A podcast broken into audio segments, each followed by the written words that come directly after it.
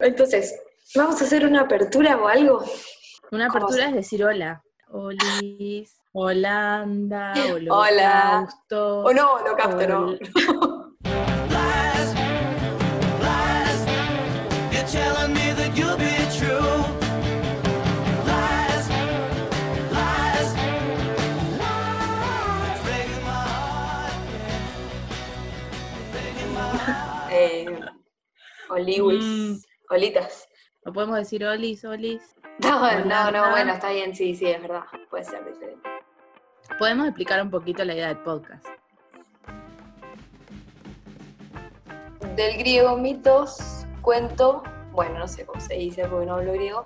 Un mito refiere a un relato de hechos maravillosos cuyos primeros... Mitukis. ¿Qué? Mitukis. Estaba traduciendo el Mitukis, es, eh, ¿cómo se dice? Mitos en griego. En griego. Ya lo encontraré.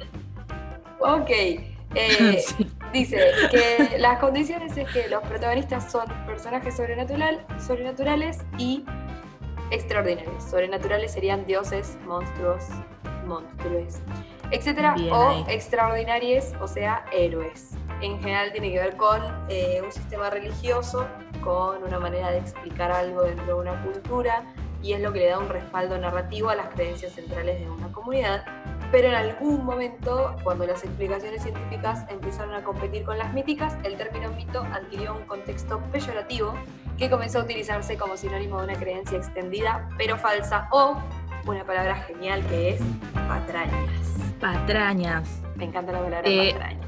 A mí también, escucha. Mitos. ¿Oíste eso? Un poco, sí. Así se dice en griego. Mitos. Mitos. Perfecto. No lo voy a repetir diciendo la palabra. No. Bueno.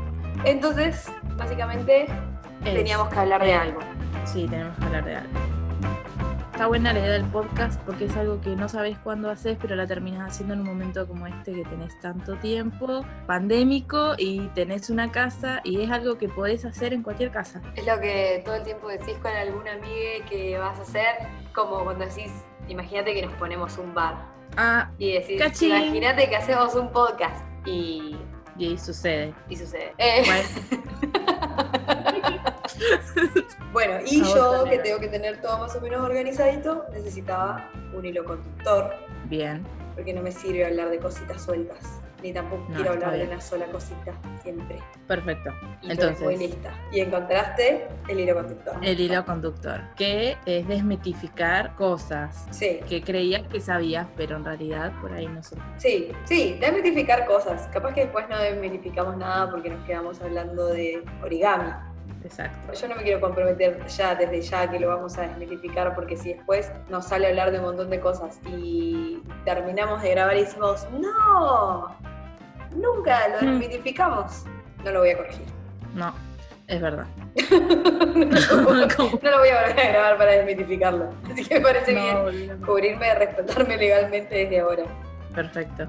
Ah, Tenés la obligación de mitificar ni desmitificar lo que Claro. Eso, claro, es solo una consigna, que se respete Es o no decir, las claro. reglas.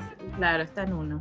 Es un poco para mi Ok. tranquilidad mental, de, que, de saber que hay algo en común entre las cositas que pensamos. Listo, me parece genial. Perfecto. Este es un aplauso. ¿Cómo se escucha? Se escucha muy bien. Un aplauso virtual de cierre. Como una plaqueta manual.